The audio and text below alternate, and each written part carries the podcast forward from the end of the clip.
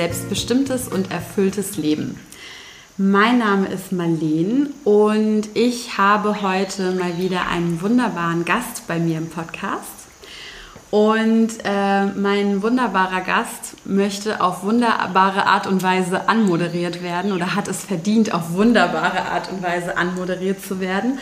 Und zwar ähm, geht es heute um das Thema Abenteuer.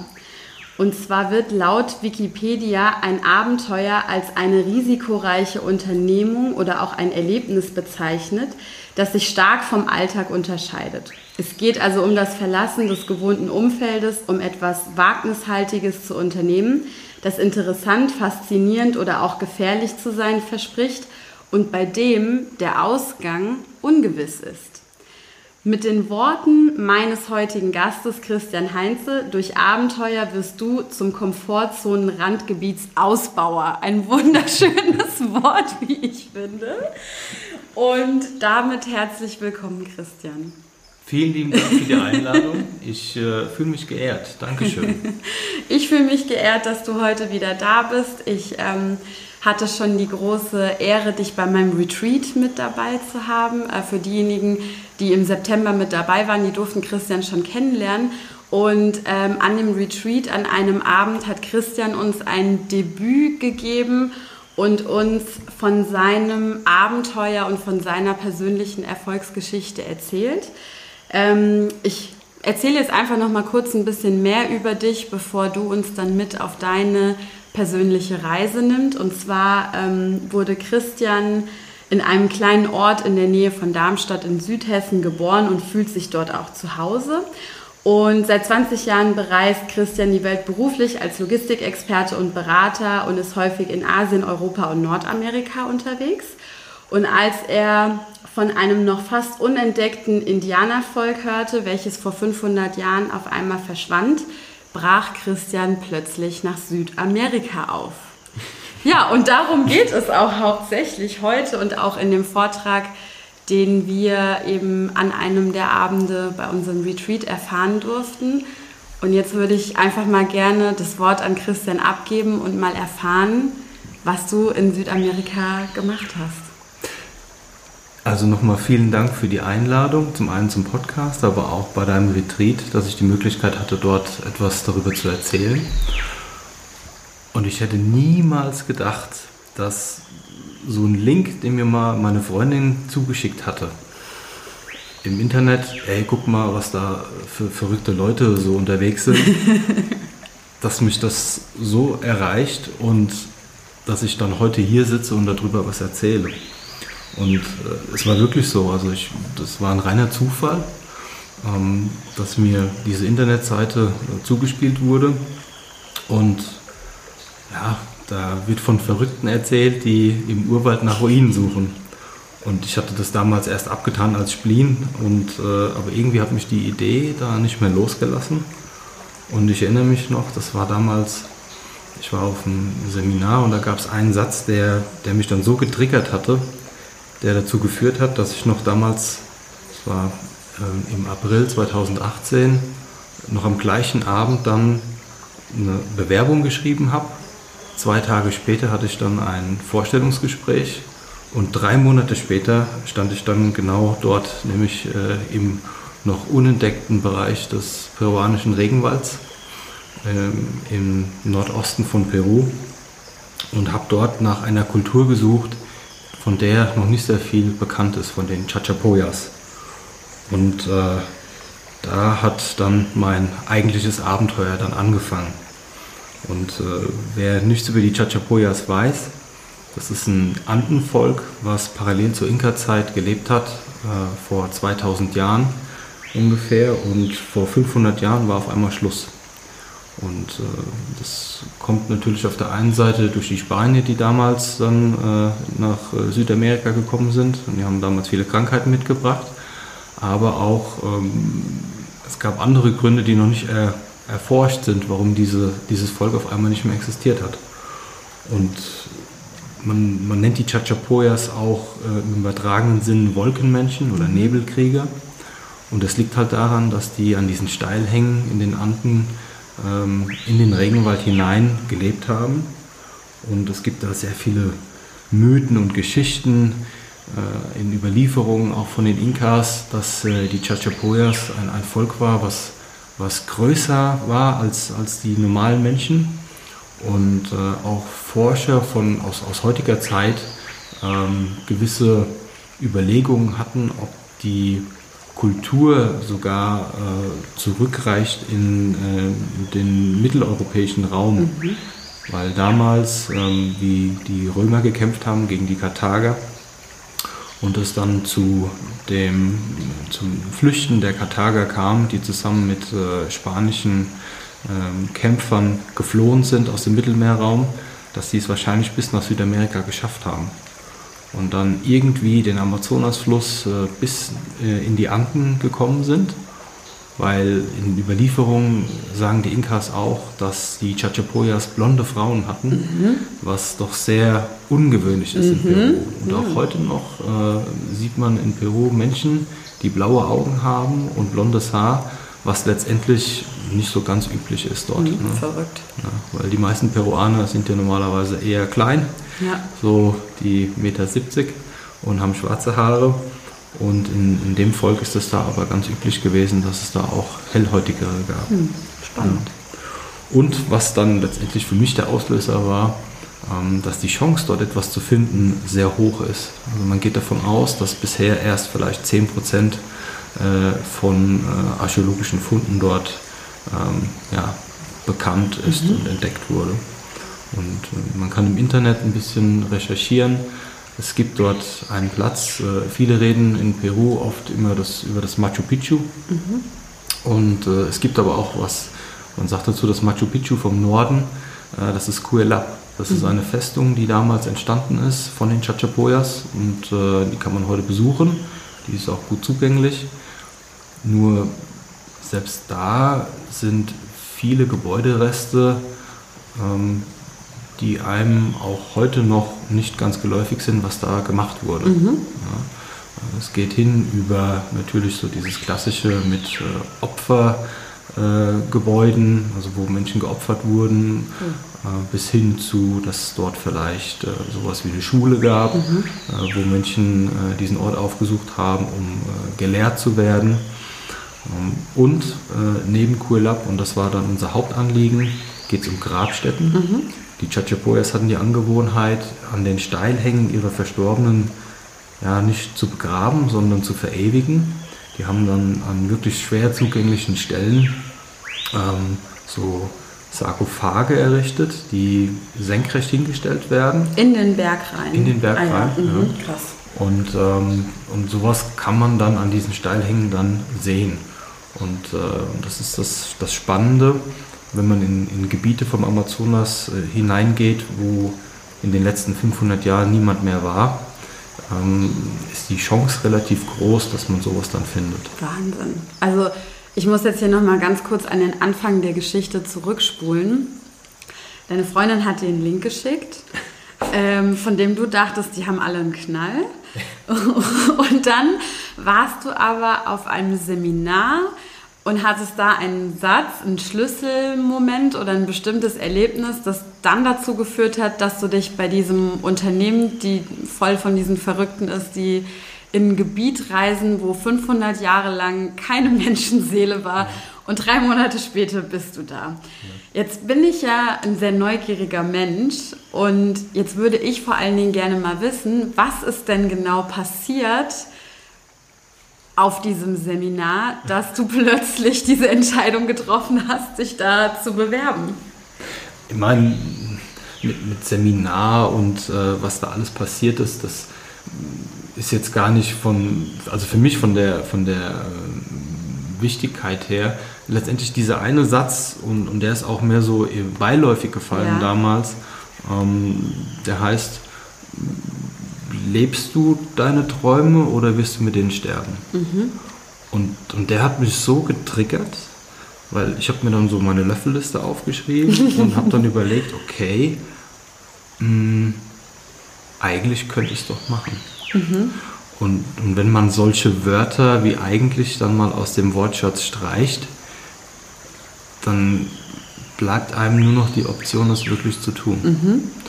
Und an dem Tag hatte ich die Courage, letztendlich zu Hause dann das erstmal auszusprechen. Und da bin ich auch heute noch sehr dankbar, dass mir dann ähm, nicht nur grünes Licht, sondern auch diese Ermächtigung gegeben mhm. wurde, weil mit diesem Tag hat dann auch die Vorbereitung angefangen, mhm. die zum Teil dann doch sehr zeitintensiv ist. Weil man muss sich überlegen, um, um sowas zu tun, also ganz unvorbereitet kann man da nicht hin. Stelle ich mir auch eher ja. schwierig vor. Vor allen Dingen, ich glaube, ich kenne ja jetzt schon ein bisschen was von der Geschichte, aber bin trotzdem immer noch genauso gespannt, als ob ich es das erste Mal hören würde.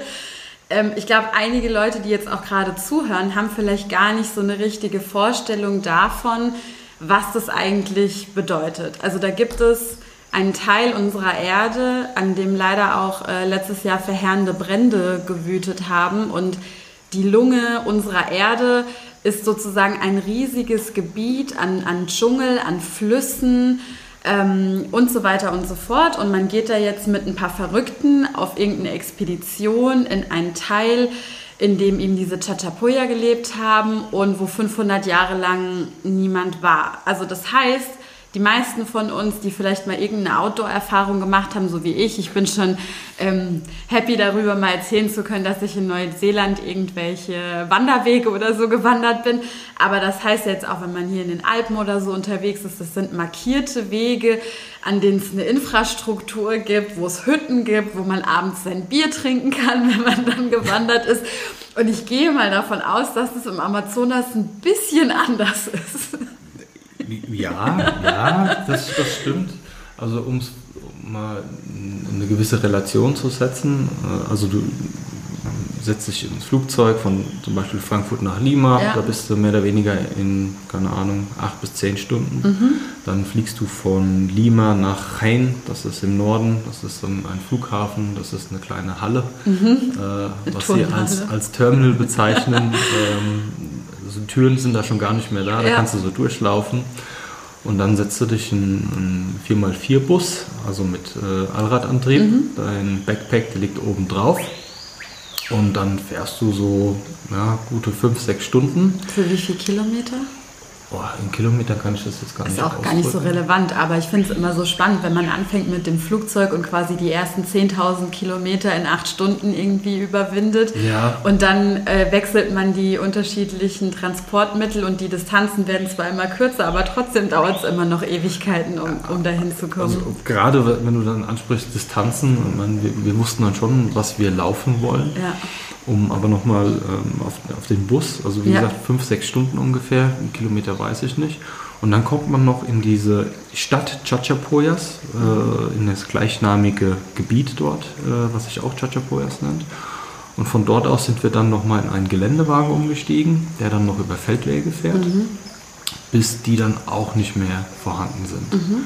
Und dann hast du noch die Möglichkeit auf so Jagd- und äh, Wanderrouten noch mit Eseln zusammen zu laufen und dann sind wir noch in ein Dorf gekommen und das war für mich wirklich so das Ende der Zivilisation. Oh, Kriege ich Gänsehaut. Und, äh, und um an dieses Dorf zu kommen, das ist dann ein, ein Weg, der ist um die 30 Kilometer lang und äh, deswegen auch, ich denke da nicht in Kilometer, sondern eher in Zeit. Ja. Also wir haben einen ganzen Tag gebraucht, mhm. diesen Weg zu laufen. Ja. Und äh, in dem Dorf, da leben dann noch jetzt ja, 250 Menschen. Und ich weiß noch, wie wir dort angekommen sind. Ähm, die Kinder, also uns wurde gesagt, wir sind die Ersten nach zehn Jahren, die jenseits der Meter 70 dort waren. ähm, also sprich Weiße. Also die Kinder haben sowas noch nie gesehen dort. Ja. ja. Und muss aber sagen, dass das schon ein, ein Dorf war, äh, die haben Solaranlagen auf dem mhm, Dach. Cool.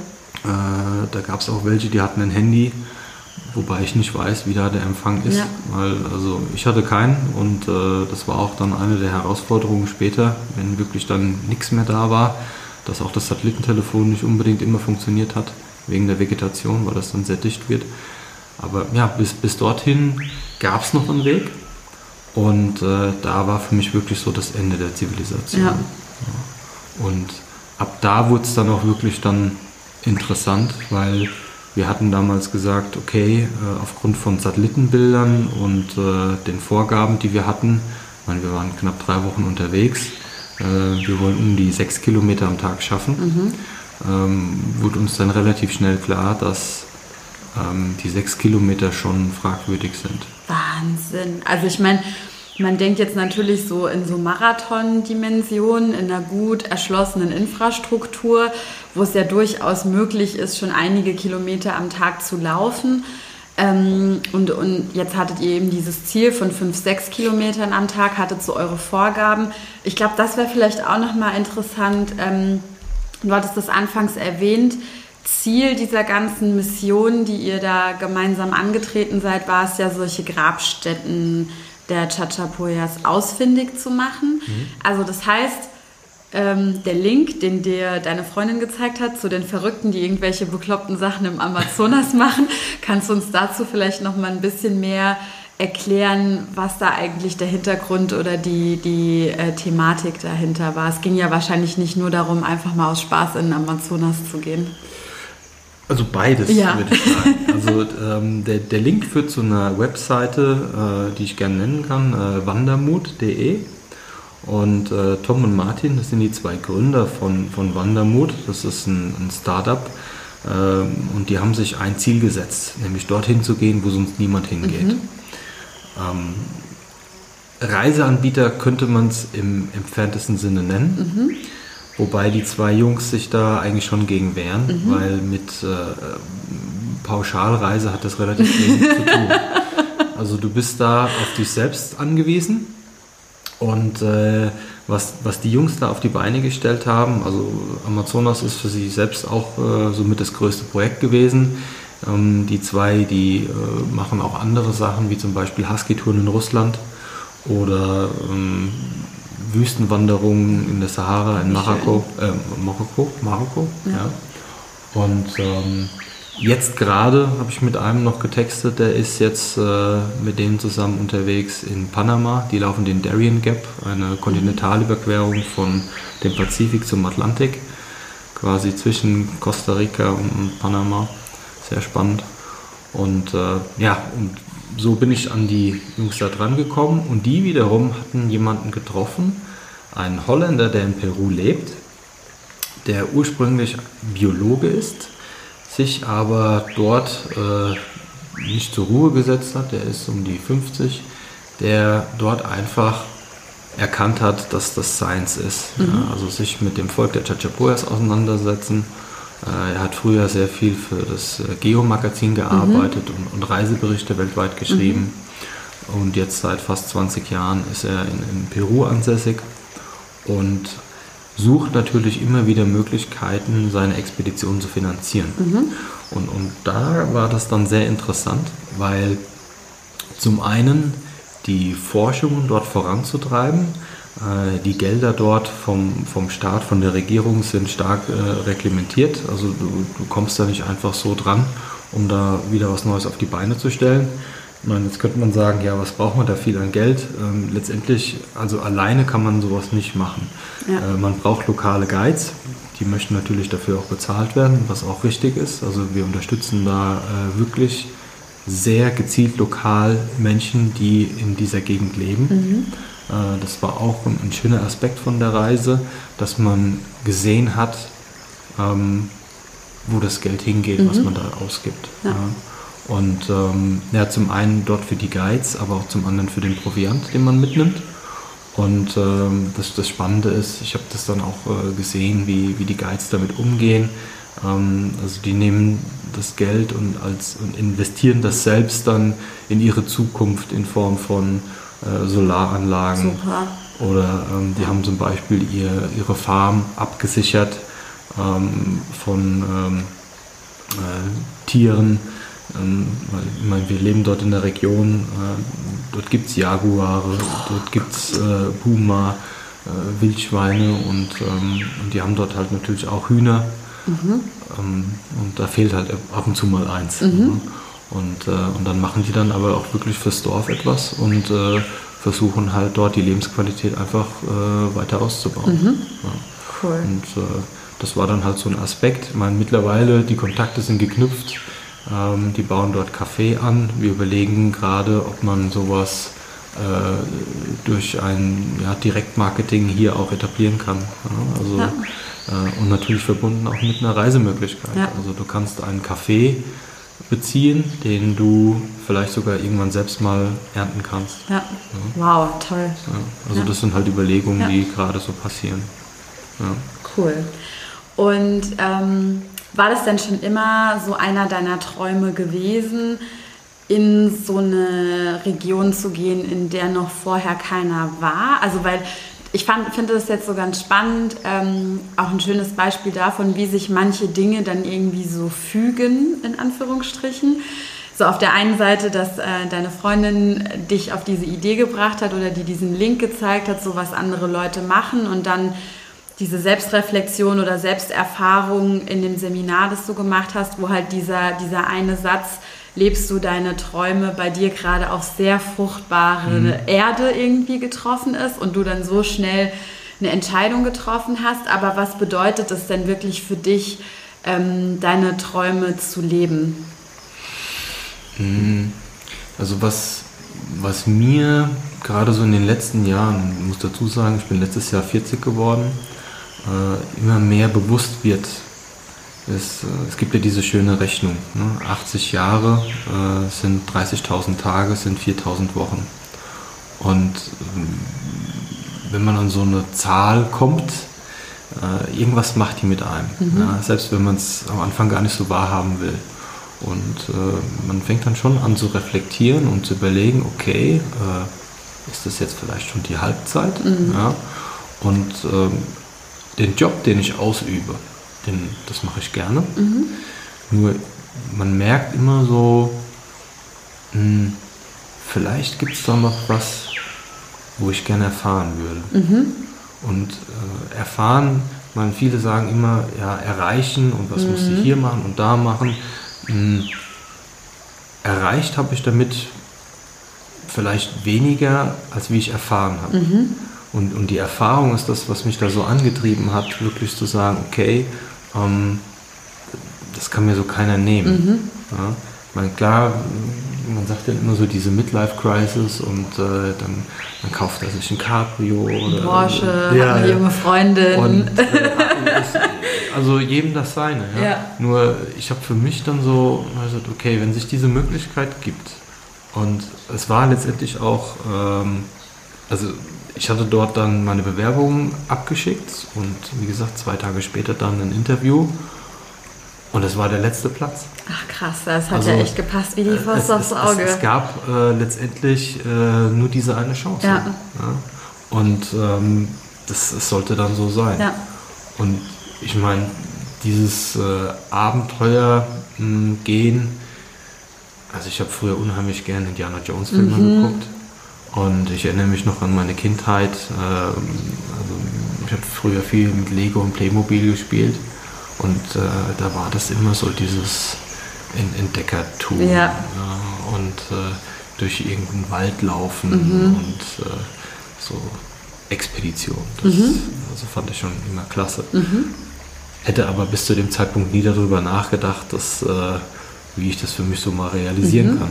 Bis es dann wirklich mal ähm, diese Möglichkeit gab und ich angefangen habe, das gedanklich auszumalen. Ja. ja. Und äh, letztendlich ist es dann immer nur noch so diese, dieser letzte Impuls.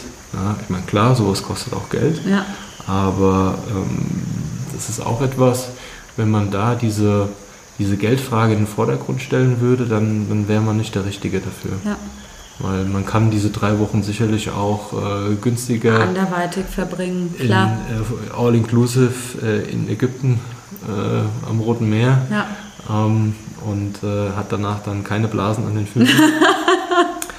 Aber das, das war es mir wert. Ja. Ja, ja was, was ich so faszinierend daran ähm, finde, also du hast uns ja jetzt schon so ein kleines Stückchen mit auf deine Reise genommen. Du hast dich dann da beworben, ähm, wurdest angenommen, hast den letzten Platz bekommen, hast dann deine Tickets gebucht und hast ja auch schon gleichzeitig dann mit der Vorbereitung angefangen. Wir haben jetzt so einen groben Eindruck mal davon bekommen, wie weit man eigentlich reisen muss, um dann so an die Grenze der Zivilisation zu kommen.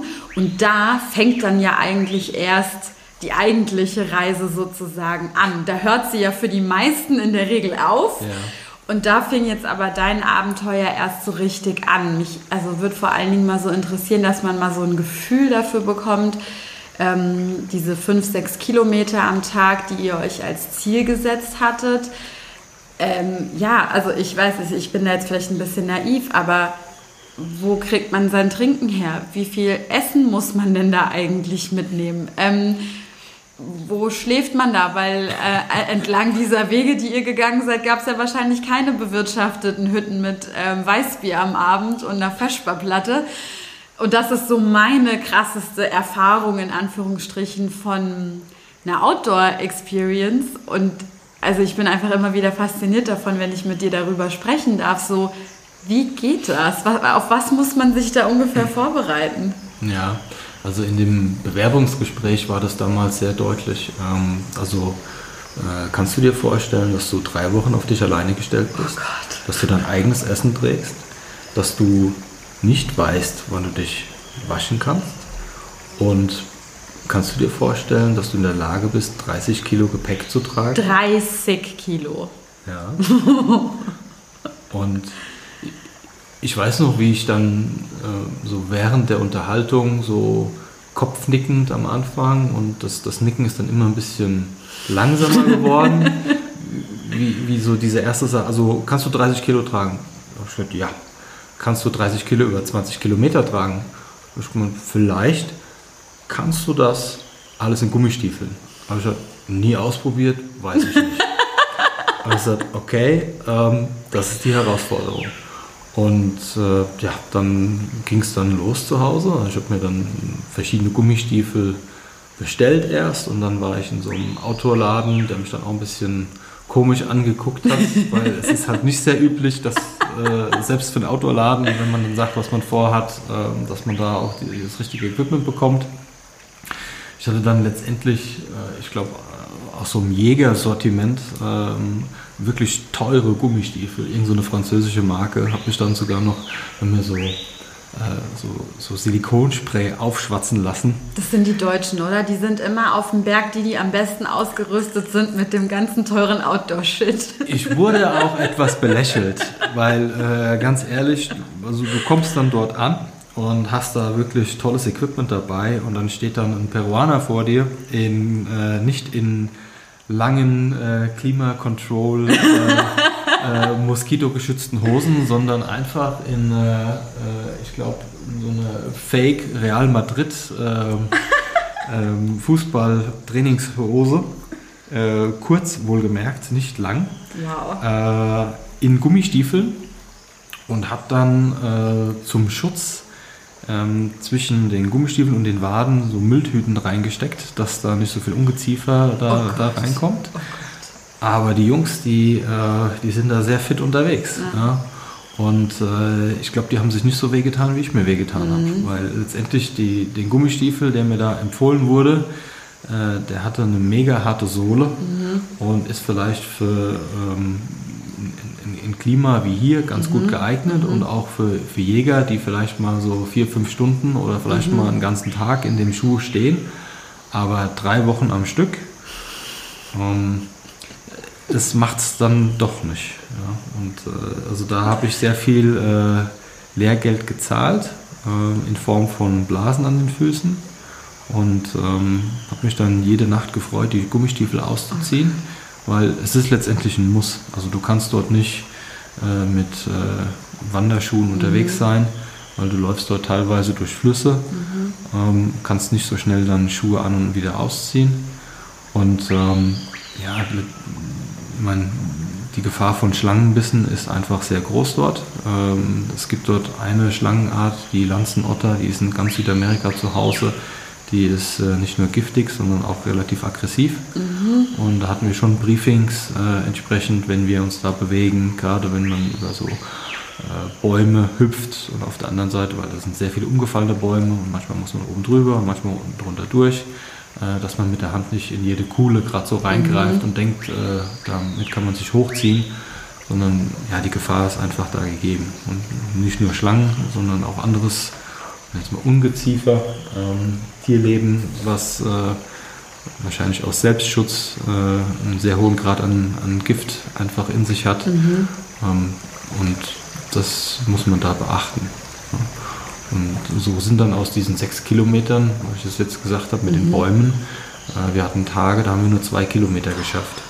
Und da war auch so diese depressive Phase, nenne ich es mal. Weil es so steil war oder, oder weil man da dann so viele Hindernisse im Weg hatte oder wieso? Beides, ja. Ja. Also du hattest, ähm, also der Ausgangspunkt war, äh, wir sind von, äh, von diesen Osthängen in den Anden quasi runtergelaufen ins mhm. Tiefland. Äh, der grobe Plan äh, von knapp 3000 Höhenmeter auf 300 entlang von einer Schlucht. Und ähm, das, den Weg, den haben wir uns schön auf den Karten so, so ausgemalt. Mhm. Aber wie es dann letztendlich in Wirklichkeit dort ist, mhm. das, das, kannst du auf diesen Satellitenbildern eigentlich nicht sehen. Mhm. Ja, weil du, du, du kannst ja nicht durch die Vegetation oben durchschauen und du äh, erfährst dann erst wirklich vor Ort, äh, also wie, wie dicht ist der Wald, mhm. äh, können da die Guides, also du selbst, ich habe so gut wie nie mit der Machete was gemacht, das, das machen die Guides dort. Mhm. Ja, weil also da fällt dir der Arm ab, wenn du da eine halbe Stunde mit der, mit der Machete da hackst. Äh, die Guides, die sind das gewohnt. Und äh, wir haben aber relativ schnell festgestellt, dass die Route, die wir uns da gesteckt hatten, dass die so nicht begehbar ist. Und, äh, und das war teilweise extrem frustriert, wenn du abends dann dich rumgedreht hast und hast den Punkt gesehen, wo du losgelaufen bist. Ja, und, äh, und, dann hattest du vorhin hattest du noch was erwähnt, wegen äh, was man alles mitnimmt. Äh, Thema Essen. Man, ja, also die Guides sind nachts jagen gegangen. Krass. Das heißt aber nicht, dass du dann ein Menükredenz bekommst. Und, und Ihr hattet da nicht so einen Alfons Schubeck oder so nein, irgendwie nein. mit dabei, der euch dann irgendwas ja. Zünftiges gekocht hat. Und ich, ich, weiß nicht mehr, es war vielleicht so Mitte der Expedition, da hast du dann irgendwann mal nachts einen Schuss gehört. Und äh, ähm, ganz ehrlich, ich habe dann schon gehofft, okay, die haben vielleicht was äh, geschossen ähm, weil die Ernährung dort ist doch sehr einseitig. Ne? Also du, du trägst äh, für das ganze Team, also jeder hat dann eine, eine Tüte mit äh, verschiedenen Lebensmitteln, das wird alles ein bisschen aufgeteilt, ähm, dass es logistisch äh, sinnvoll ist. Also du trägst nicht alleine zum Beispiel alles an Milchpulver. Mhm. Die Gefahr ist zu groß, dass das verloren geht genau, irgendwo ja. unterwegs. Ja. Und ähm, du hast halt eine Tüte, da sind so zwischen 6 bis 10 Kilo Lebensmittel drin. Ähm, Reis, Nudeln, äh, Tütensuppen, äh, Milchpulver. Das sind so die Sachen, die man für, für das ganze Team trägt. Und dann hat man für sich selbst, äh, wir hatten damals ein, ein, Kilo Trockenfrüchte und ein Kilo Nüsse. Und dann wurde uns nahegelegt, jeder sollte ein Kilo rohen Zucker mitnehmen. Mhm. Und ich weiß noch, das war der letzte Abend im Hotel. Äh, wir haben dann äh, die, die Rucksäcke gewogen, was, äh, also was sie im Nettogewicht wiegen, bevor wir das eingeladen haben, weil es gab eine klare Packliste. Mhm. Ähm, das sind so Erfahrungswerte, wo einfach gesagt wurde, also schwerer darf der Rucksack nicht sein mhm. und die Sachen müsst ihr mitnehmen. so zum Beispiel Kopflampe, mhm. zweiten Satz Batterien, mhm. ein Poncho, ähm, ein Wechselshirt, mhm. solche Sachen. Eins. Ja, ja, ja, aber auch bis hin zu gewissen Luxusartikeln, ja. ähm, wo du dann einfach sagen kannst, okay, brauche ich einen Spiegel in diesen drei Wochen, ja oder nein? Ja. Ähm, weil letztendlich, also wenn du dann irgendwann unterwegs bist, du merkst jedes Gramm. Ja, ja, klar. Ja. Und äh, auf dem Zucker damals, also äh, es waren mehrere, die gesagt haben, nee, wir nehmen den Zucker nicht mit. Und die haben aber drauf bestanden damals, ja. die Guides. Ja. Und es war wirklich dann so der dritte, vierte Tag, wo du unterwegs warst. Ich habe dann auf einmal dieses Zuckerpäckchen angeguckt, habe es aufgemacht und habe dann erstmal so mit dem Finger so rein. Und dann, äh, dann haben wir äh, Nudeln gegessen, habe ich erstmal Zucker drüber gemacht. Nicht, weil es so gut schmeckt, sondern weil man damit dann Energie. einfach mehr Energie aufnimmt. Ja, okay. Ja. Also ich habe, äh, ich weiß noch, ich hatte ein Fitbit äh, dabei. Das wahrscheinlich ähm, explodiert. Ja, um einfach für mich mal so ein Gefühl zu haben, was, was man da so verbrennt. Ja. Und äh, ich sag mal, wenn ich äh, heute einen normalen Tag habe und, und mache abends noch ein bisschen Workout, äh, so bei 3000 bin ich da, 3000 Kalorien. Ja, an Verbrauch. Ja, ja. und ich hatte dort Tage, also jenseits der 7000 Kalorien. Das ist ja wirklich wie ein Spitzensportler, wie, wie so einer, der so eine Tour de France-Etappe oder irgendwie sowas macht. Ich glaube, ich habe irgendwo mal gelesen, dass die Radfahrer, die da so professionell bei der Tour de France mit dabei sind, dass sie so einen Kalorienbedarf von knapp 10.000 Kalorien pro Tag haben, je nachdem, wie heftig die Etappe ist, die sie halt machen. Und auch dafür sorgen müssen, dass sie das irgendwie ähm, ja, wieder drauf schaffen, ähm, damit sie sich dann über Nacht regenerieren können und dann am nächsten Tag die nächste Etappe fahren können. Absolut. Also ich, und, und da unterscheidet sich dann auch der Profi vom Amateur. Also ich bin danach zurückgekommen und war krank, Ja. äh, weil äh, das, äh, ich hätte es mir nicht so vorgestellt. Ja. also mir wurde zwar schon gesagt, was auf mich zukommt, heavy. aber dass es letztendlich so war, also ich habe über die ganzen Zeitraum hinweg, habe ich schon gemerkt, dass mein Körper abbaut. Und äh, ja, also ich, ich, ich kam heim, habe mich dann gewogen, war äh, 10 Kilo leichter. Ja. Und äh, also mir wurde dann auch gesagt, ich sehe ein bisschen anders aus. Nett.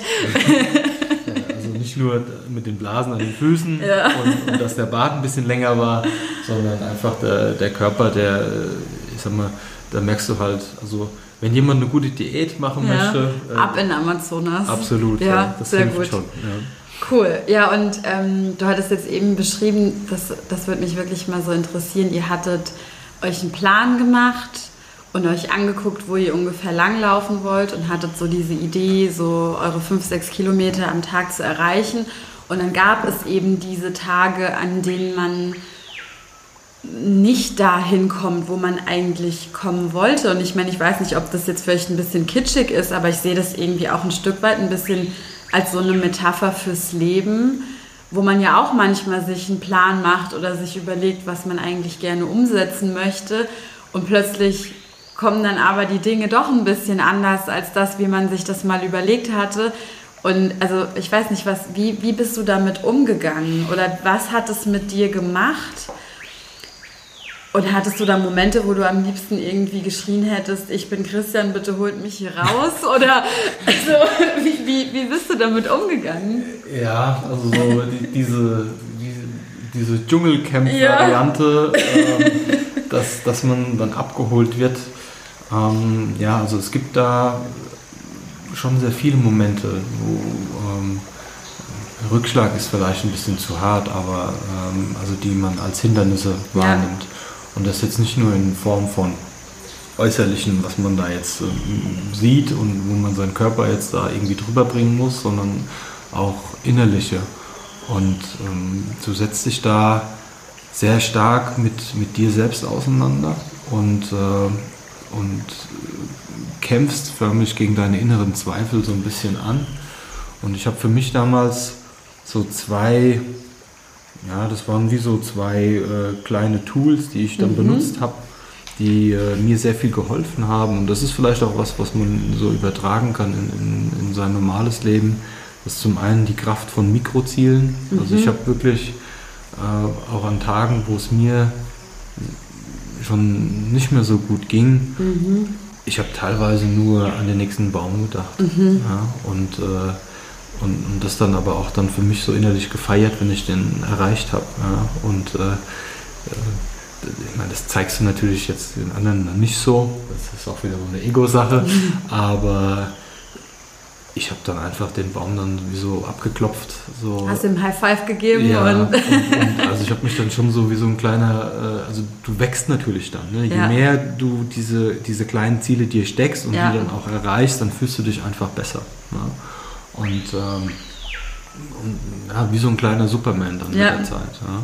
Und zum anderen, ähm, ich glaube, man nennt das äh, Reverse Gap Thinking, dass du dich mh, mit der Vergangenheit anfängst auseinanderzusetzen. Also viele sagen immer, ja, du hast ein Ziel und dann willst du dich hinmotivieren und äh, das Ziel, das hat deinen Fokus und es zieht dich. Nur ganz ehrlich, wenn du, wenn du sowas machst und du weißt, dass du noch zehn Tage laufen musst, um das zu erreichen, also ich habe für jeden, der so Marathon und, und Triathlon macht, enormen Respekt, weil das sind halt äh, so Sportarten, wo du, wenn du keinen Bock mehr hast, setz dich nebenhin. Und, und da geht es halt nicht. ja. Und nur dann steht halt immer noch äh, vor diesem Ziel, dass du da wieder rauskommst aus dem Wald, diese zehn Tage. Mhm. Und es nützt dann nichts, äh, über, über was nachzudenken, was halt in der Zukunft ist, weil das ist eher deprimierend. Mhm. Und je mehr du dann aber anfängst, über das nachzudenken, was du schon erreicht hast, desto stärker kommst du wieder in deine Kraft. Ja. Desto mehr beschäftigst du dich ja. wieder mit deinen eigenen Ressourcen. Mhm. Und, und, das hat mir wirklich sehr viel geholfen. Mhm.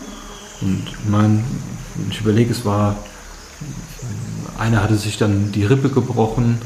Äh, wir hatten einen Arzt dabei. Es war eine Nacht, da haben wir äh, ein Camp aufgebaut und da gab es ein Hornissennest auf dem Boden.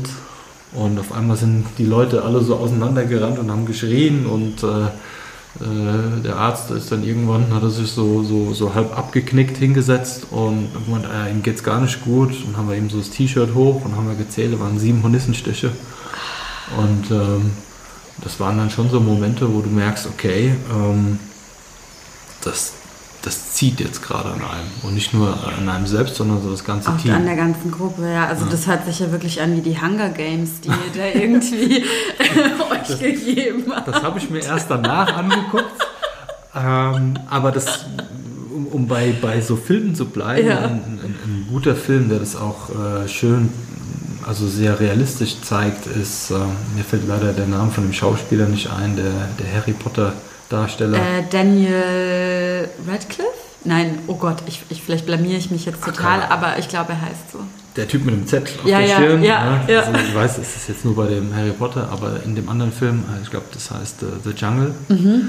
Und ähm, das beruht ja auf einer wahren Geschichte, mhm. wo drei Freunde da, glaube ich, in Ecuador oder so mhm. oder Bolivien in den Dschungel gegangen sind und ähm, einer hat es nicht geschafft mhm. und der andere, der, der wurde dann nach zwei oder drei Wochen wieder gefunden.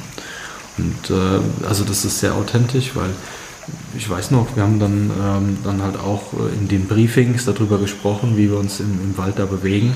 Also nebeneinander herlaufen geht da nicht, weil mhm. du hast ja wirklich dann nur eine kleine Schneise. Entenlauf, ne? Ja. ja. Und äh, du musst aber in der Gruppe dann schon zusammenbleiben. Mhm. Ja, also wenn du da fünf, sechs Meter äh, Platz äh, vor dir lässt, dann kann es durchaus sein, dass du deinen äh, vor dir gar nicht mehr siehst. Ach, krass, ja, aber logisch. Also es sind ja keine richtigen fest angelegten Nein. Wege und du trittst da halt wirklich über Gestrüpp und der Guide hackt halt vorne mit der Machete so ein bisschen den Weg rein, aber theoretisch könnte der Weg halt auch 20 Zentimeter weiter links oder einen halben Meter weiter rechts sein. Und wenn du da nicht dicht dran genug bist, dann siehst du es plötzlich nicht mehr und dann stehst du allein im Wald, im wahrsten Sinne des Wortes. Ja, ja. Also es war auch so, dass äh, ich glaube fast alle hatten auch äh, eine Trillerpfeife. Ah ja, ja. Und das sind halt wirklich so, äh, ich sag mal so kleine Rescue-Tools, ja. die du einfach benötigst, ähm, weil es ist wirklich so, wenn es dann auch anfängt zu regnen, und äh, dann hörst das du das gar laut, nicht mehr. oder? Ja, ja. ja. Und äh, meine, du bist ja da körperlich auch äh, enorm angestrengt. Ähm, du hörst dann das gar nicht, weil dein Puls so hoch ist ja. und du atmest. Und da erstmal runterzufahren, also die, die Guides, die hatten abends dann vorher erzählt, die hatten schon mal jemanden dann verloren, dann oh haben Gott. sie für zwölf Stunden dann gesucht. Und äh, da, da, wird einem das dann so ein bisschen bewusst. Und ich weiß noch, wir hatten eine Nacht und äh, ich meine, da wird schon gesagt, also äh, im Camp, äh, die Tiere halten sich da in der Regel fern, mhm. also große Tiere. Ne? Aber ich weiß noch, in der einen Nacht dann, äh, wir sind morgens dann aufgestanden und dann haben die Guides dann so gerufen und da war ein Bachlauf relativ nah dran, ähm, waren Fußspuren vom Jaguar. Oh Gott. Und, äh, ich habe dann auch erst im Nachhinein zu Hause dann mal äh, gegoogelt, wie, wie, groß der Jaguar wirklich ist. Ich meine, du, du läufst halt im Wald teilweise an Bäumen lang, wo du Kratzspuren siehst. Mhm. Und wenn du dann so die Hand dran hältst, dann kannst du das so ein bisschen äh, einschätzen, was das für Krallen sind. Und wie, wie groß, also es sind schon so 300 Kilo Tiere, oder? So, ja, ich glaube, die Jaguar sind ein bisschen, bisschen dünner, filigraner. Ja, ja. Aber das sind nach wie vor Raubkatzen. Ja, Wahnsinn. Ja, also das, äh, mein, das ist jetzt somit das, das größte Tier, was, was, was dort einem als Mensch vielleicht was tun kann, aber letztendlich sind es ja sehr viele kleinere Tiere, ne? so wie schon erwähnt die Schlangen. Aber es gibt dort auch eine Ameisenart und äh, da hatten die Guides damals auch Wetten abgeschlossen, dass es ähm, äh, einen von uns erwischt. Ähm, Im Spanischen Isula, die sogenannte Bullet Ant. Das ist eine prähistorische Ameisengattung. Die lebt zum Glück nicht in Großkulturen, sondern alleine. Die ist äh, so groß ungefähr wie eine Hornisse, also kannst fast deinen Daumen nehmen, so, so dick ist diese Ameise. Und ähm, die hat einen Biss, deswegen nennt man die auch Bullet Ant.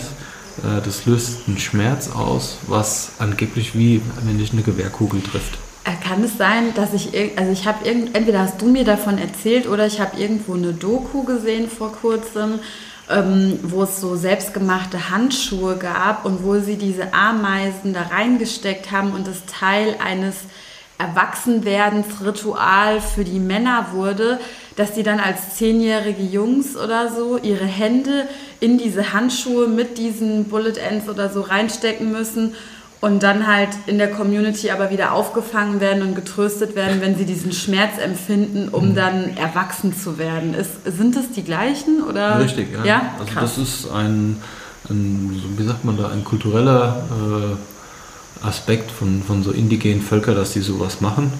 Und äh, ich meine, wir haben selbst, wir haben diese Ameisen gesehen. Habt ihr sie auch gefühlt? Also ein äh, Teilnehmer und Freund, äh, mit dem habe ich auch das, das Zelt geteilt, der hat die angefangen zu sammeln. Also, ja, da, das ist ja ein toller Zeltnachbar. Ja, und, und, wir hatten da doch dann so ein bisschen Diskussionsbedarf, ob man äh, die äh, Plastikflasche mit diesen Bullet Ants jetzt mit ins Zelt nimmt oder ob die draußen bleiben. äh, aber es ist schon faszinierend, das dann zu sehen. Und ich meine, er hatte damals dann auch äh, ein oder zwei mit nach Hause genommen. Äh, die waren dann aber schon tot. Mhm, mhm. Und, äh, aber Thema Washingtoner äh, Artenschutzabkommen, glaube ich, Washington. Ne? Ähm, also du darfst ja normalerweise dann nichts mitnehmen. Ja, ja, ja aber jetzt, wir, verraten auch nicht den Namen von deinem Zeltnachbarn, damit er jetzt nicht hier noch geahndet äh, wird für seine Schmuggelaktion. Also ich weiß noch, wir hatten einen Schildkrötenpanzer gefunden, den hat er kurzzeitig mal auf den Kopf getragen. Und ich selbst hatte dann, das habe ich leider nicht fotografiert, das äh, ärgert mich heute noch, ein Schneckenhaus, das war vielleicht so groß wie ein Schuhkarton. Wahnsinn. Ja. Also fühlt man sich da, also ist jetzt vielleicht eine blöde Bezeichnung, aber fühlt man sich da manchmal ein bisschen wie Alice im Wunderland oder wie bei Avatar, wenn man da so durch den, durch den Dschungel läuft? Also weil ich, ich muss ja sagen, ich bin selbst voll der krasse Avatar-Fan und finde den Film richtig schön, wenn man dann überall diese ursprünglichen Wälder sieht und wie die Avatare sich so total elegant der Natur angepasst dadurch bewegen uns irgendwelche leuchtenden Pflanzen oder sowas gibt und dann irgendwann jedes Mal, wenn ich eigentlich hier Terra X oder irgendeine Doku über unsere Welt sehe, wie unsere Natur im Urzustand ist, wenn man tauchen geht und man dann Korallenriffe sieht, dann denke ich mir so, ey Marlene, man braucht sich gar nicht zu Avatar zu wünschen. Eigentlich lebst du auf einem Planeten, der genau so ist. Also ich weiß nicht, wie war das so für dich, diese mhm. Natur so zu erleben? Ja, weil, also du hast halt Momente, wenn du die Möglichkeit hast, also wenn du im, im, im Laufen drin bist, dann nimmst du das leider gar nicht mehr so mhm. wahr. Aber das, das, liegt einfach daran, dass die Gefahr sehr groß ist, dass du dir wehtust und ja. du, du, bist da sehr bedacht, dass du äh, feste Schritte hast und auch guckst, wo du hinfasst, dass du ja. nicht irgendwo in einen Stachelbaum greifst oder da ein Tier drunter ist. Aber in Momenten, wo du mal rastest äh, oder auch nachts, das ist, ist äh, unglaublich. Also zum einen von der Geräuschkulisse. Ich habe dir da noch was mitgebracht. Ja. Vielleicht kannst du das ja dann mal einspielen. Aber auch, mh, hm,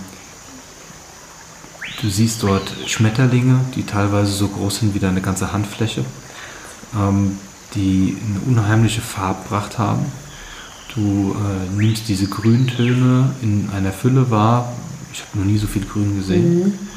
Ähm, das hat natürlich auch einen speziellen Geruch.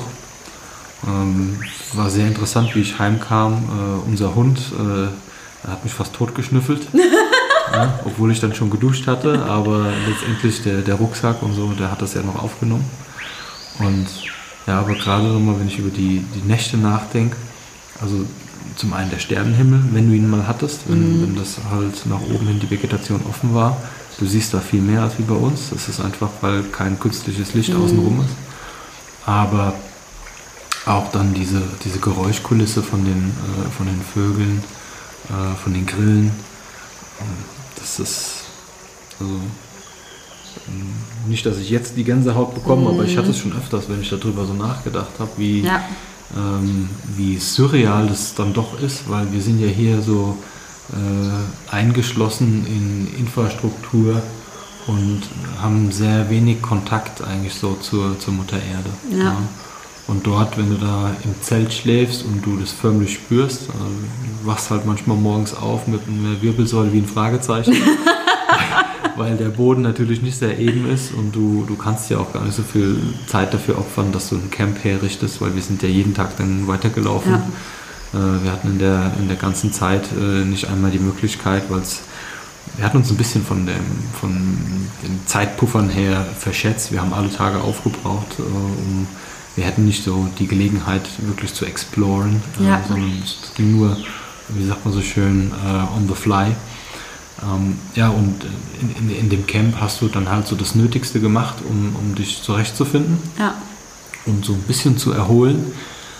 Aber du hast dann schon, ich meine, da gibt es dann manchmal so Bachläufe, wo du kurz stehen bleibst und dir das anschaust und dann versuchst du so dieses, dieses cineastische Bild einzufangen, so 16 zu 9 und, ja. und äh, so, so Mit einem rein. Weitwinkelobjektiv. Ja, und, und dann wird dir das auf einmal so bewusst, okay, das ist jetzt hier gerade Sommerzeit, Trockenzeit. Trockenzeit im Regenwald heißt, äh, dass es nur manchmal regnet. ähm, aber in der Regenzeit, also du hast da Abbruchkanten gesehen, wo wir mhm. langgelaufen sind, die waren so fünf, sechs Meter über dir wo normalerweise das Wasser durchrauscht. Mhm. Ja, und dann sieht der Wald komplett anders aus. Mhm. Und das war schon beeindruckend, dass diese Natur wirklich so zu sehen, wie sie, wie sie einfach ist, ohne dass jemand was dran gemacht hat. Mhm. Ja. Also erfüllt einen auch so mit einer gewissen Dankbarkeit, das mal zu erleben und halt zu wissen, dass das, was hier steht, wirklich nur die Natur erschaffen hat und äh, der, der Mensch so ein bisschen außen vor ist gerade. Mhm. Ja. ja, ich finde das, was du gerade gesagt hast, besonders schön. Und das würde mich jetzt auch so langsam in die Überleitung bringen. Und zwar ähm, haben wir ja als menschliche Spezies irgendwie ziemlich viel in unserem Umfeld unter Kontrolle gebracht oder wir versuchen viele Dinge unter Kontrolle zu bringen und bilden uns ein, wir könnten Kontrolle in das ganze Chaos um uns herum bringen. Also es gibt einen Busfahrplan und es gibt irgendwie einen Straßenverkehr und äh, es gibt eine Straßenverkehrsordnung und es gibt bestimmte Zeiten, wann die Müllabfuhr kommt. Und ich denke, dass alles davon auf jeden Fall sehr viel Sinn macht und unser Leben erleichtert und auch gut ist, aber gleichzeitig gibt es halt Dinge, die wir, egal wie viel wir sortieren wollen, niemals unter Kontrolle bringen können, weil es einfach noch Mächte gibt, die deutlich größer sind, als wir uns das, glaube ich, vorstellen können.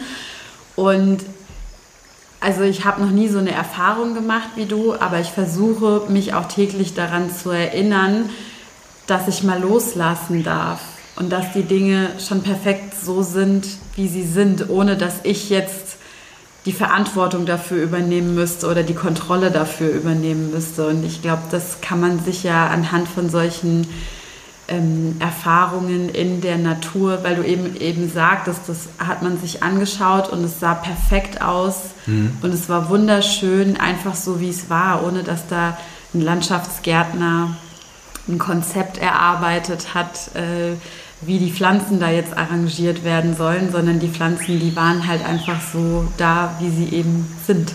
Ja, ja. Ich meine, was, was mir dazu einfällt, ist, klar, wir haben, wir haben da auch einen Plan gehabt. Ja? ja. Und äh, hat ja schon erwähnt, also wir haben da so eine Route uns überlegt und die wollten wir dann gehen. Und dann hast du dann halt aber irgendwann gemerkt, dass das extrem kräftezehrend ist. Ja so permanent berghoch, bergunter und dass wir uns dann einfach angepasst haben und überlegt haben, okay, wie, wie, kommen wir denn hier am besten weiter? Und dann sind wir nicht mehr den, den nächsten Berg einfach hoch, weil es ist teilweise äh, senkrecht wieder den nächsten Berg hochgegangen. Also wir hatten versucht, das auszurechnen, wie viele Höhenmeter wir äh, wirklich effektiv hatten. Also wie gesagt, von, von 3000 auf 300 runter äh, wäre naiv zu glauben, dass man da einfach nur nach vorne fällt und das passiert dann so, sondern also wir haben geschätzt, sind wir bestimmt einmal Mount Everest hoch und zwei, eineinhalb Mal runter ungefähr. Ja. Also es ging die ganze Zeit hoch und runter.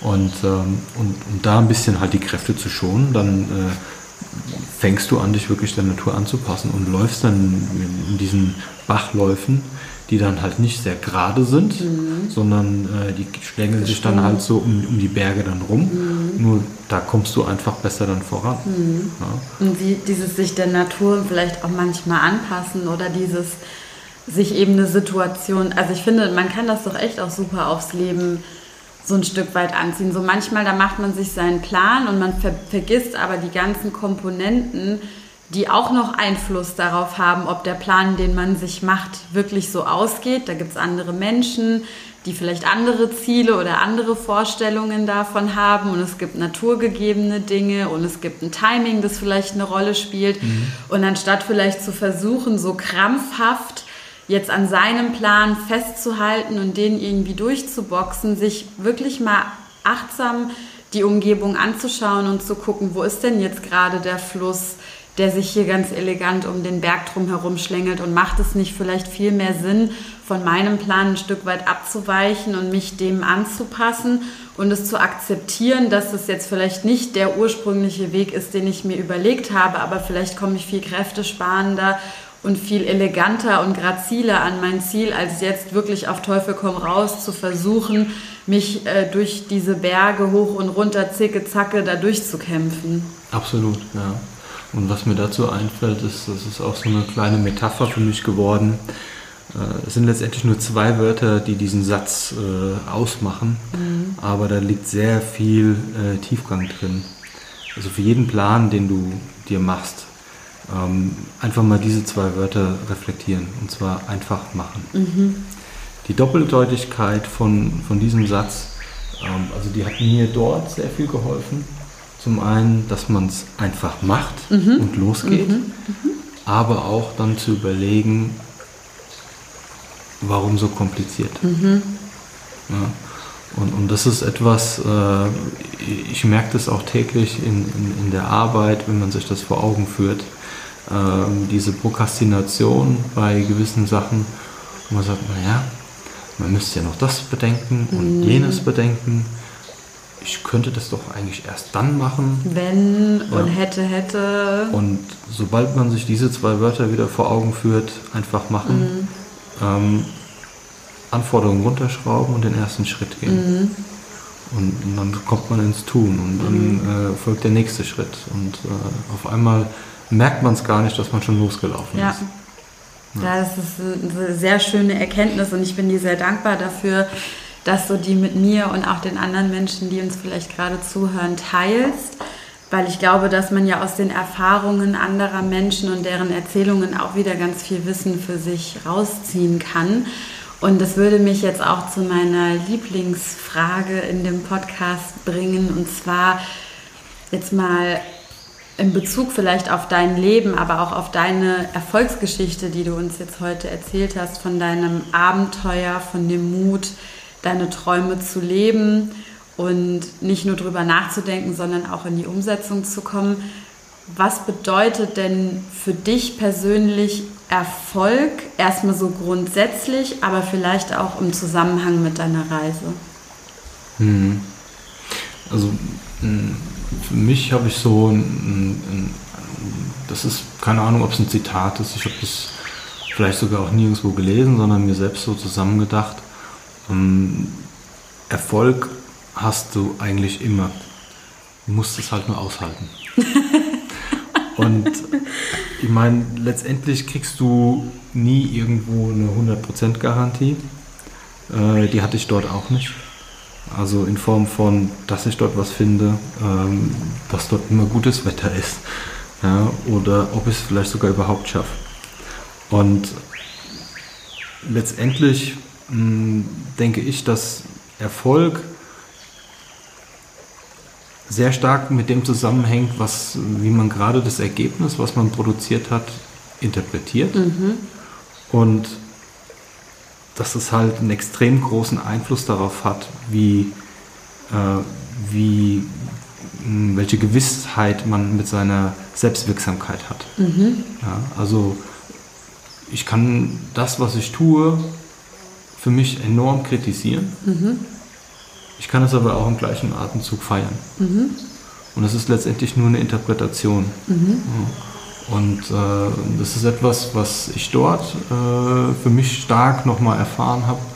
Ähm, ich meine, ich habe gemerkt, dass ich schwächer werde mhm. und, und, dass es nicht so leicht von der Hand geht, wie ich es mir vorgestellt mhm. habe. Aber dass das halt etwas ist, wo man annehmen kann und aber durch diese Annahme auch dann irgendwo dann sich selbst so wieder ein bisschen in den Arsch tritt und mhm. sagt, ey, ähm, also der Tank ist noch nicht leer. Mhm. Ja, das redest du dir jetzt gerade ein. Ja. ja. Und meine, das ist ja auch etwas, ich weiß noch, da hatten wir uns auch schon mal drüber unterhalten und ich meine, das war bei deinem Retreat auch, dass du, du so schön das sagst, ähm, wenn du eine Stimme im Kopf hörst, und die dich vielleicht kleiner macht oder dich kritisiert, dann überleg mal, wer gerade zuhört. Mhm. Also dass es dann noch jemand anderes geben mhm. muss. Und, und das ist etwas, wo mir dann auch sehr viel Kraft gibt, zu wissen, ey, du hast zwar da so einen inneren Kritiker, aber ähm, feier dich doch mal für das, was, mhm. was da trotzdem ist. Mhm. Ja. Und deswegen, also Erfolg hast du immer, man muss ihn halt nur aushalten. Ja, ich finde das eine sehr, sehr schöne Formulierung. Vor allen Dingen, du hattest es ja auch gesagt, ich glaube, wenn man auf einer oberflächlichen Art und Weise über Erfolg nachdenkt, ist es häufig sehr auf das Ergebnis ausgerichtet. Und dass man sich eigentlich schon im Vorhinein überlegt, was man für ein Ergebnis erzielen möchte. Mhm.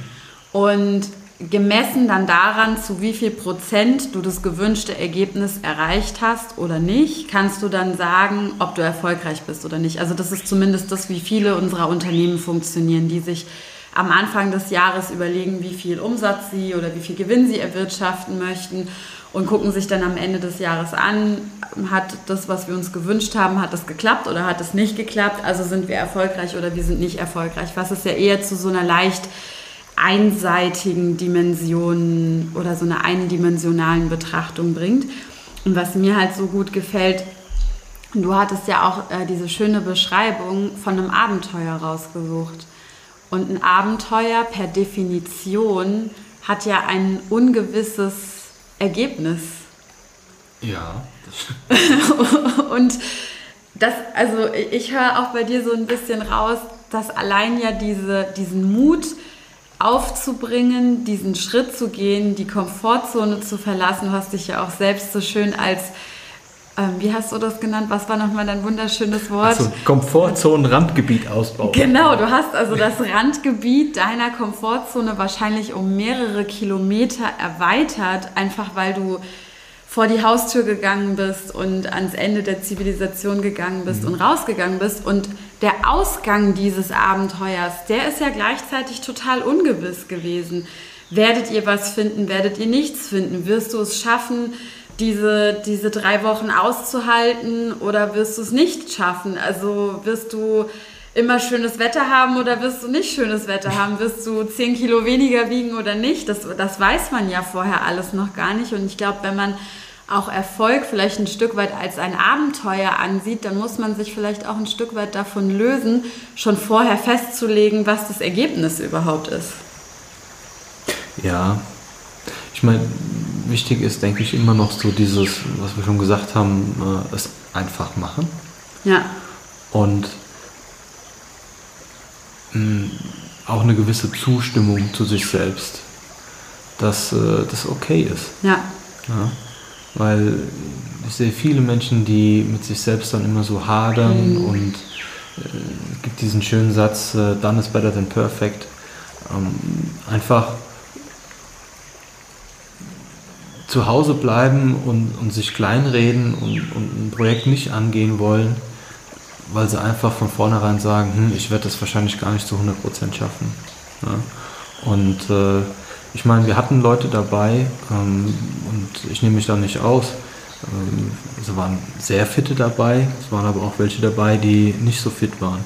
Und ähm, bei so einer Expedition, um jetzt nochmal so wirklich so dieses äh, Daily Life da mitzubekommen, ähm, ich glaube, das war am, am, vierten Tag, da, da kommt dann dieser äh, berühmte Rubicon, dieser Tag auf äh, Point of No Return. Und da wurden Entscheidungen getroffen. Und äh, wir hatten damals eine Teilnehmerin dabei und äh, sie ist sogar Archäologin und äh, super ausgetauscht mit ihr und äh, sie hatte ein sehr starkes Interesse da auch wirklich zu suchen und, und was zu tun. Nur sie kam körperlich da schon an ihre mhm. Grenzen. Ja. Und äh, das wurde dann im Team noch diskutiert, aber letztendlich war dann die Entscheidung äh, von den Guides schon getroffen. Ich habe es damals selbst nicht geglaubt, wie die gesagt haben, bis hierhin war das einfach und ab jetzt geht es um den Faktor 10 härter. Ich habe gesagt, das glaube ich nicht. Äh, es war dann so.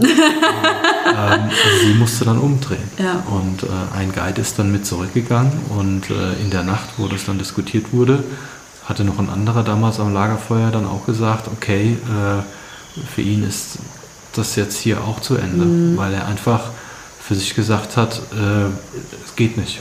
Ja. Und ich meine, wir haben beide damals äh, dafür respektiert und, und auch honoriert und gesagt, ey, äh, den Mut zu haben, ja. äh, da geht es jetzt nicht weiter. Ja. Ähm, das kann auch Erfolg sein. Ja, ja. Und äh, also einen großen Respekt da. Ja. Und ich, mein, ich habe damals mir an dem Feuer auch die Frage gestellt, ähm, packst du es oder packst du es nicht?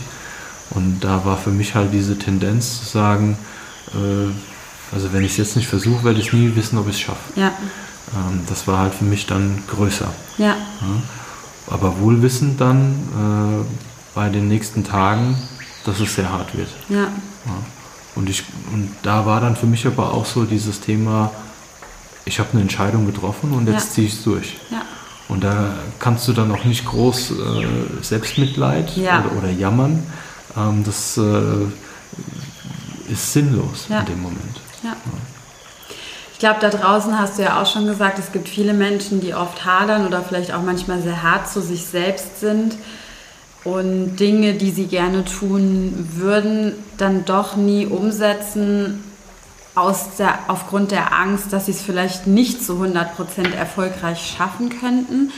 Was wäre denn so dein Tipp oder dein ähm, ja, Ratschlag an alle, die vielleicht irgendwie was vorhaben, und diesen kleinen schlummernden Traum in sich haben und aber irgendwie sich nicht trauen, damit zu beginnen. Gibt es da irgendwas, was du diesen Menschen mitgeben würdest, jetzt basierend auf deiner Erfahrung, um vielleicht doch mal dieses Momentum zu erreichen und den ersten Schritt zu gehen? Also für mich war damals dieser Satz, dieser ausschlaggebende, ähm, der Impuls, in, in, ins Handeln zu kommen. Also lebst du deinen Traum oder willst du damit sterben? Aber also ich habe angefangen, noch während der Reise Tagebuch zu schreiben. Mhm. Und äh, da bin ich auch sehr dankbar darüber, dass ich damals als Geschenk für die Reise von meiner Freundin ein, ein wasserfestes Tagebuch bekommen habe. Sehr gut. Weil das, ist sehr dienlich dort. Ähm, und äh, mit den Aufzeichnungen habe ich angefangen, ein Buch zu schreiben. Mhm. Und ähm, jetzt habe ich ein bisschen mehr ausgeholt für die, die Ratschläge. Aber was mir aufgefallen ist, äh, bei dem Zusammentragen jetzt von so diesen kleinen Geschichten, die mir dort passiert sind, ähm, ich nenne es mal so äh, Kompass des Lebens. Mhm. Mm, und der zeigt so drei interessante Wege auf, die äh, vielleicht einem helfen können, sich Richtung Glück und Erfüllung mhm. zu, zu bewegen. Mhm. Und äh, das wird natürlich für mich so eine Metapher sein, die ich in dem Buch verwende. Ne? Also Kompass passt ja sehr schön mhm. so in das Abenteuersegment und Expedition. Also zum einen ist es der Weg der Veränderung, so habe ich es genannt, mhm. weil letztendlich wirst du durch Wachstum ähm, mehr Lebenslust und Erfüllung mhm. haben. Nur ähm, wenn du dir Ziele setzt, ist das okay. Aber auf was du dich vielleicht da noch mehr fokussieren solltest, ist die Veränderung. Mhm. Ja, weil das ist etwas, was letztendlich dann ein Ziel erreichen viel einfacher macht, ähm, dass du einfach sagst, okay, ich möchte gerne das erreichen, aber sich mehr mit dem Wie auseinandersetzt, mhm. also mit der Veränderung. Mhm. Dann ein, ein, anderer Weg, der mir aufgezeigt wurde, äh, wo ich auch dort extremst äh, am, am eigenen Leib quasi gespürt habe, der, ich nenne es den, den Weg der Unterstützung. Mhm.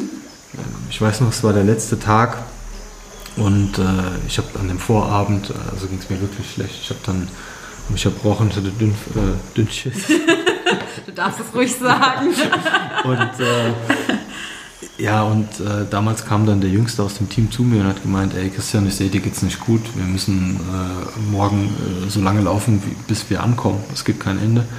Ähm, tu dir einen Gefallen und nimm nur das Nötigste mit, mach dein Daypack fertig und äh, ich nehme meinen Rucksack, pack den zusammen und pack den in deinen. Und dann hat der Kerl wirklich zwei Rucksäcke getragen mhm. zum Schluss. Und ähm, was, äh, was mir da immer so hängen geblieben ist, ist dieser Satz, dass es im Leben manchmal gar nicht um, um dich selbst geht, sondern um die Menschen, die du berührst. Ja.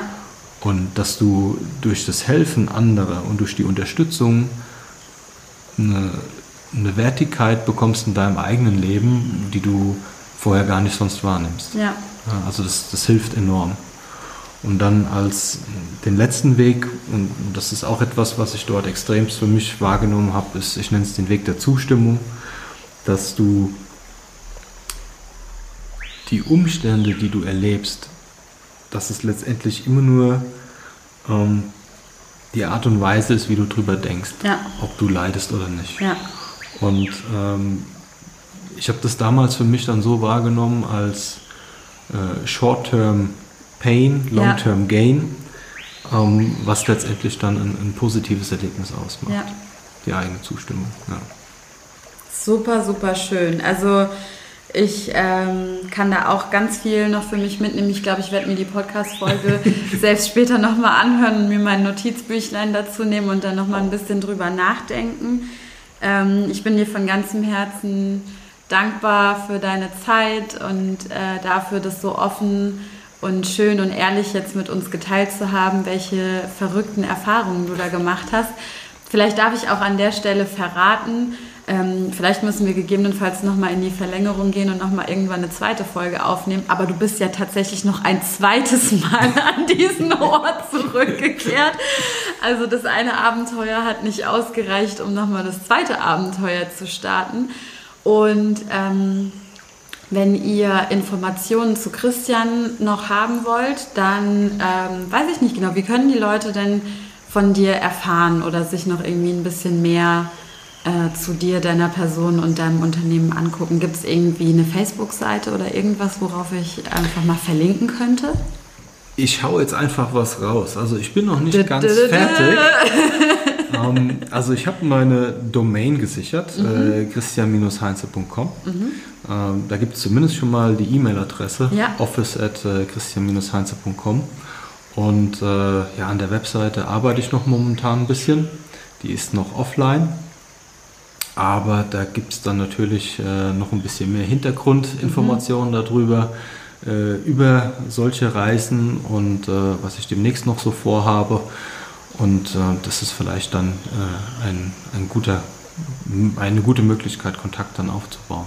Sehr schön. Also ich werde auf jeden Fall das alles mit in die Show Notes schon mal aufnehmen und wenn es für dich in Ordnung ist, dann nehmen wir auch die E-Mail-Adresse mit rein, wenn es vielleicht Leute gibt, die gerne nochmal mehr über dich, deine Reise, deine Erfahrungen erfahren möchten, dann können die sich melden.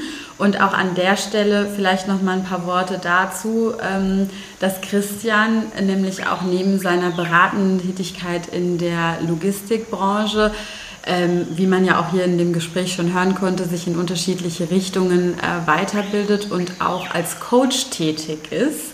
Und falls es da vielleicht auch den Wunsch gibt, mal enger mit dir zusammenzuarbeiten, weil es vielleicht einen Traum gibt, an dem man arbeitet und den man vielleicht gerne dann doch noch mal leben möchte, bevor man stirbt, ähm, gäbe es ja auch die Möglichkeit, sich da vielleicht noch mal von dir Rat und Inspiration abzuholen, um an der Verwirklichung weiterarbeiten zu können. Äh, tolles Stichwort, wenn du sagst, bevor man stirbt, dann, dann, kann man sich nochmal bei mir melden. Ja. Ganz kurz bevor du tot bist, melde dich nochmal ja. bei Christian. Nein, so war es natürlich nicht gemeint, ja. sondern wenn man noch lebend die Träume erleben möchte. Ja, gerne. Also ich habe äh, in den letzten bestimmt ja, vier Jahren mich äh, intensiver damit beschäftigt und gerade auch mit dem Aspekt der positiven Psychologie. Und äh, wenn einem äh, NLP etwas sagt, da habe ich mich ähm, weitergebildet und mittlerweile einen Master abgeschlossen und äh, lade gerne ein zu äh, Coaching-Sessions, wo es einfach darum geht, sich selbst zu erfahren und wie diese Selbstwirksamkeit ja, besser funktioniert. Ja, dass man sich über seine selbst und seine Ressourcen und seinen mentalen Kräften einfach äh, ja, besser bewusst wird. Toll. Vielen, vielen Dank für, für deine Arbeit, für deine Erfahrungen und dass du unseren Podcast heute mit deiner Geschichte und deiner Seele bereichert hast.